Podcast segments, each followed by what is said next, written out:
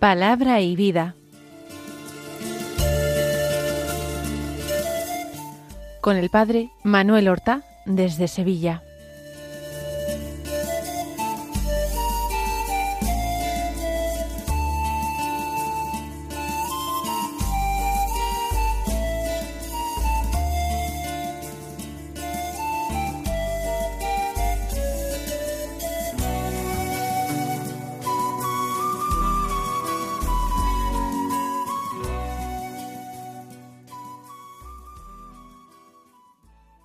En el nombre del Padre y del Hijo y del Espíritu Santo.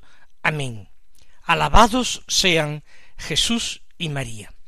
Muy buenos días, queridos amigos, oyentes de Radio María y seguidores del programa Palabra y Vida.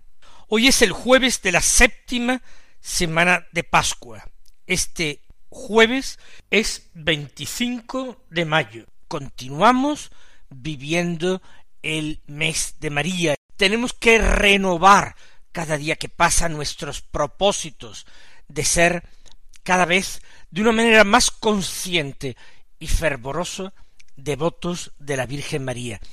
Además, hoy se celebra en la Iglesia la fiesta de distintos santos. Destacamos entre ellos a Santa María Magdalena de Pazzi, una monja carmelita que eh, nació en Florencia en el año 1566.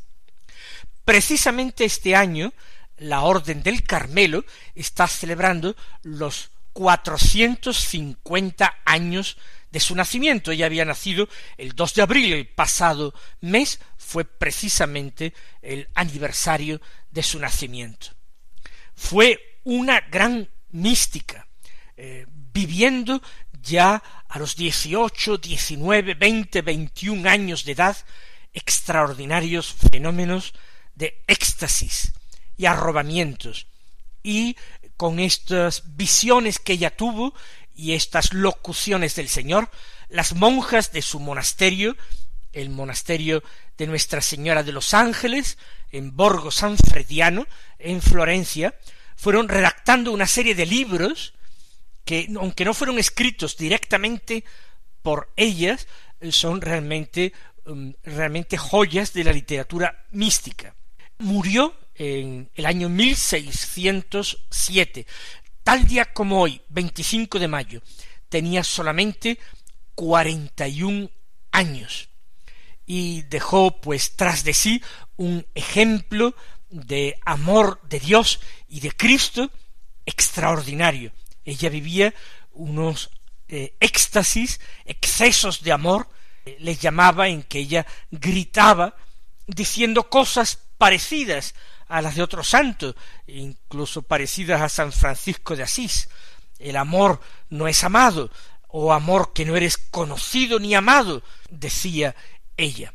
Entró en el Carmelo precisamente en 1582, el mismo año y pocos días después de la muerte de Santa Teresa de Jesús en Alba de Tormes. Ella no conoció la reforma de Teresa, vivió en el primitivo Carmelo, en la antigua observancia del Carmelo, y es una de las grandes figuras místicas del Carmelo. Vamos a escuchar la palabra de Dios que se proclama en la misa de hoy. Como Evangelio seguimos con la lectura del capítulo 17 de San Juan. Ese capítulo que, como decíamos el otro día, contiene la oración sacerdotal de Jesús. De este capítulo leemos los versículos 20 al 26 que dicen así. En aquel tiempo, levantando los ojos al cielo, oró Jesús diciendo, No sólo por ellos ruego, sino también por los que crean en mí, por la palabra de ellos, para que todos sean uno como tú, Padre, en mí y yo en ti, que ellos también sean uno en nosotros, para que el mundo crea que tú me has enviado. Yo les he dado la gloria que tú me diste, para que sean uno, como nosotros somos uno, yo en ellos y tú en mí, para que sean completamente uno, de modo que el mundo sepa que tú me has enviado y que los has amado a ellos como me has amado a mí. Padre, este es mi deseo, que los que me has dado estén conmigo, donde yo estoy, y contemplen mi gloria, la que me diste porque me amabas antes de la fundación del mundo. Padre justo, si el mundo no te ha conocido, yo te he conocido, y éstos han conocido que tú me enviaste. Les he dado a conocer y les daré a conocer tu nombre, para que el amor que me tenías esté en ellos, y yo en ellos. Se trata de una oración de Jesús, pero una oración hecha en voz alta, porque es oración para el Padre, pero es revelación para los discípulos. En primer lugar, para los apóstoles asistentes a la última cena, pero también es revelación para nosotros que un día, a través del Evangelio del discípulo amado, del cuarto Evangelio, conoceríamos esta oración de Jesús. La hace el Señor con los ojos alzados al cielo, levantados al cielo. En ese gesto de concentración, de apartamiento de las preocupaciones terrenas, de las inquietudes materiales, con la atención volcada en Dios, el Padre de los cielos. Y dice Jesús, no sólo ruego por ellos, ¿quiénes son ellos? Los apóstoles, esos por los que ha rezado antes, esos a los que se ha referido, que tienen el privilegio de estar allí contemplando con sus ojos y escuchando con sus oídos todo lo que acontece en la última cena. Con razón el Señor, en otro pasaje del Evangelio muy anterior a la última cena, había dicho Dichosos vuestros ojos porque ven y vuestros oídos los porque oyen lo que tantos eh, justos habían querido durante siglos haber visto y oído, el Salvador enviado por Dios. Pues no sólo por ellos ruego, sino también por todos los que crean en mí por la palabra de ellos. Es decir, por nosotros, por toda la iglesia, que es una iglesia apostólica, por todos los que crean en mí, en Jesucristo, enviado por el Padre, a través de la palabra de estos que están aquí, en la última cena, para que todos sean uno. Los discípulos en cualquier lugar, en cualquier época de la historia, en cualquier momento, tienen que tener esta aspiración intensa a la unidad una unidad que no encuentran en ninguna institución humana, en ningún grupo de amigos, en ninguna sociedad política, de ninguna manera. El modelo de unidad para el creyente es el Dios Trinidad. Es esa relación eterna entre las divinas personas. Y concretamente Jesús dice, para que todos sean uno, como tú, Padre en mí y yo en ti, que ellos también sean uno en nosotros. El Padre vive en el Hijo y el Hijo vive en el Padre. Se establecen relaciones particulares en el seno de la Trinidad entre las divinas personas. Y las unas están en las otras. El Padre está en el Hijo verdaderamente y el Hijo en el Padre el Señor en la última cena había dicho, lo recoge también este cuarto Evangelio, el Padre y yo somos uno. No quiere decir que fueran una sola persona, son dos personas, pero de tal manera unidas, de tal manera la una en, la otra persona, que eh, Jesús podría expresarlo de esa manera, el Padre y yo somos uno. Pues bien, que ellos también sean uno en nosotros. en Dios, viviendo en Cristo, que seamos uno por el amor.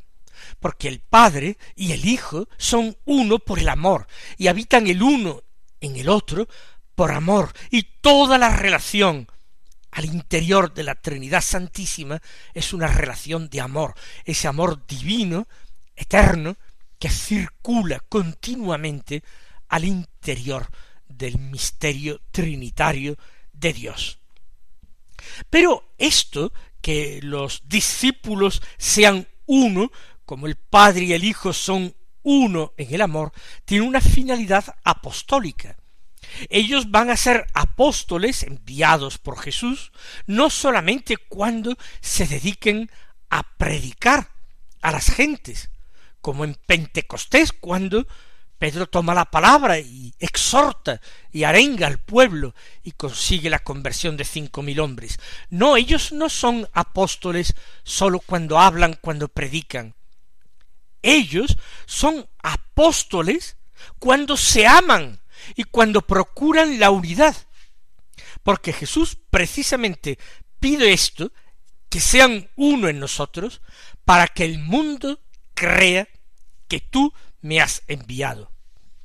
El amor mutuo entre los discípulos de Cristo va a ser un argumento sólido, una fuerte convicción para los paganos, para los no creyentes. ¿Por qué? Porque el mundo creerá si ve a los discípulos de Cristo amándose y viviendo en esta unidad extraordinaria. Creerán en Cristo como enviado del Padre. Creerán que tú me has enviado. Es extraordinaria la responsabilidad que los creyentes tenemos de buscar la unidad, unidad en el amor, que es, por lo mismo, una unidad en la fe, una unidad en la verdad. Sigue diciendo Jesús, yo les he dado la gloria que tú me diste, para que sean uno como nosotros somos uno. Esa tarea de ser uno, siguiendo el modelo de la Trinidad Santísima y de la relación concreta del Padre y del Hijo, no es algo que ellos puedan alcanzar simplemente esforzándose o empleando y derrochando buena voluntad. Es preciso que tengan la gloria del Padre recibida a través de Cristo. La gloria que recibe Cristo de su Padre, del Padre eterno, es su gracia, es su vida divina. El Padre engendra al Hijo antes de todos los tiempos. Antes de todos los tiempos, en la eternidad, comunica la vida al Hijo. Por eso la primera persona de la Trinidad se llama Padre y la segunda Hijo, porque recibe la vida del Padre. Esa vida, esa vida divina, es llamada aquí gloria. Y Jesús dice, yo les he dado la gloria que tú me diste, esa vida divina que tú me diste, la que nosotros llamamos la gracia, la gracia santificante para que sean uno como nosotros somos uno. Con esa vida divina también los discípulos de Cristo podrán ser uno a imitación de la Trinidad. Sin ella, el esfuerzo humano es totalmente baldío, infecundo, imposible. No hay, por tanto, mejor apostolado que el apostolado de la santidad, por la que nosotros, por el que nosotros nos abrimos totalmente a Dios, recibimos su gracia y con ella la capacidad de amar como Dios ama. Por tanto, la capacidad de ser uno con nuestros hermanos, como Dios es uno, siendo Trinidad de personas. Por tanto, yo les he dado la gloria que tú me diste, para que sean uno como nosotros somos uno. Yo en ellos y tú en mí. Jesús, el Cristo, en los discípulos. Vivirá en los discípulos y el Padre en el Hijo. Yo en ellos y tú en mí. para que sean completamente uno. Fíjense la insistencia de Jesús. Es su mayor ambición, su mayor deseo. Es la súplica que dirige a los suyos antes de partir de este mundo. La iglesia una, única, una, que es la iglesia apostólica. Que sean uno como nosotros somos uno. De modo que el mundo sepa que tú me has enviado y que los has amado a ellos como me has amado a mí. Hay una reiteración de la misma idea. Jesús insiste en esta idea en la oración porque es importantísima, porque es una idea clave, absolutamente capital, pero añade no solamente para que el mundo sepa que tú me has enviado, sino también para que el mundo sepa que tú los has amado a ellos, a los discípulos, como me has amado a mí.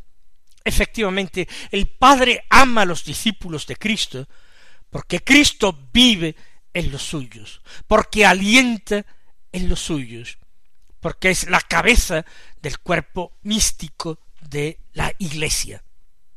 Por tanto, de esta manera todos serán convencidos de que el Padre ama a los cristianos. Los ama como ha amado a su Hijo único, con el mismo amor paternal a los hijos por adopción, a los hijos que viven en Cristo.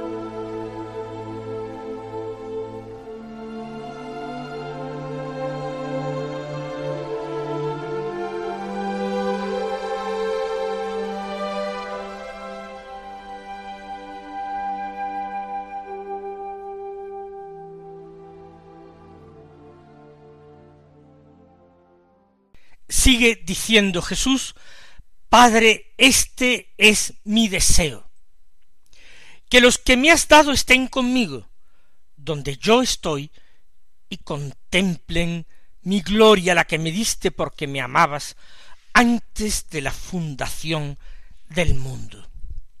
Concentra Jesús su deseo en uno, que los discípulos los que él ha amado, por quienes se entrega, por quienes se da, por quienes va a derramar su sangre en la cruz, estén siempre con él.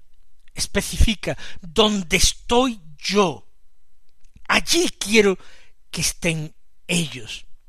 Él los ama de tal manera, con un amor tan intenso, tan auténtico, tan ardiente, que quiere en la eternidad, estar acompañado por ellos.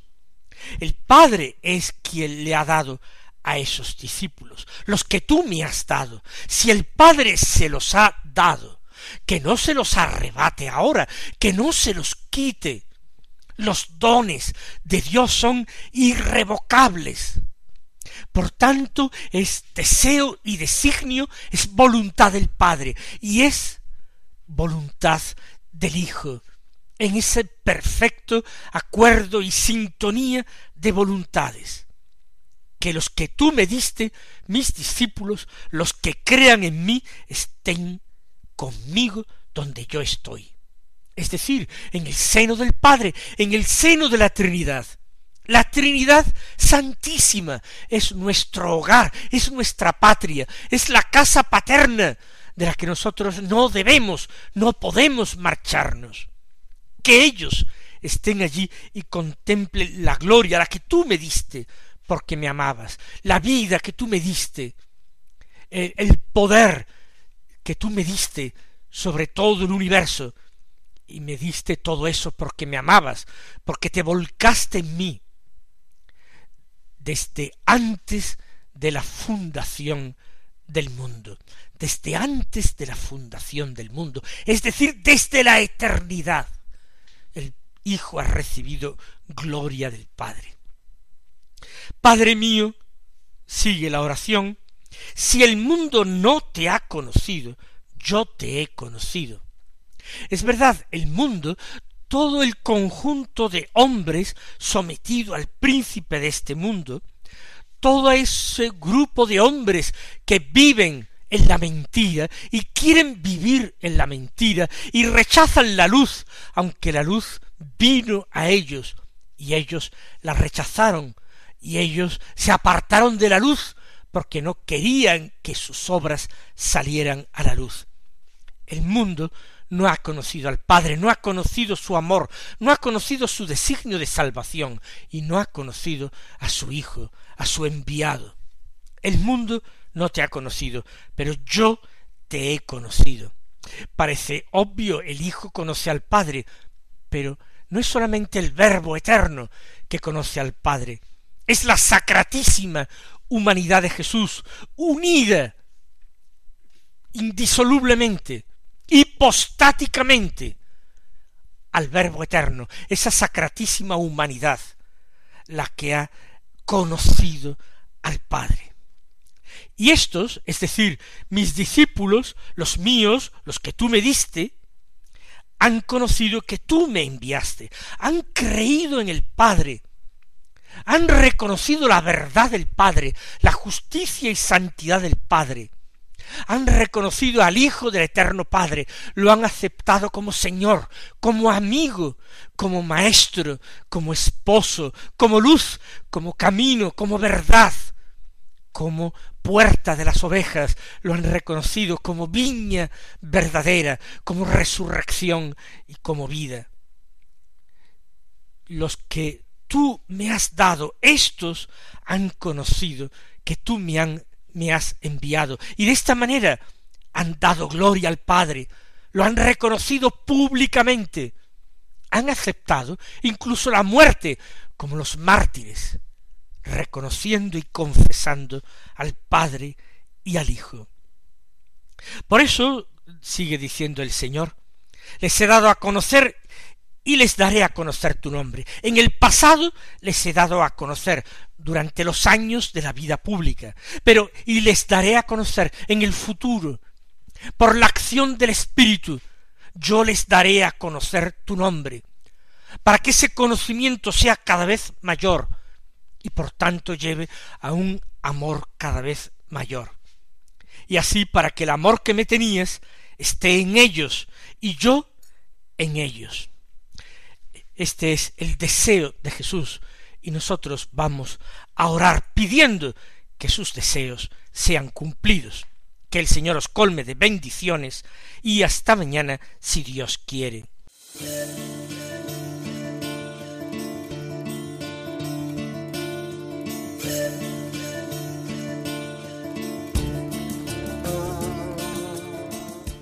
Han escuchado en Radio María Palabra y Vida un programa que dirige el padre Manuel Horta.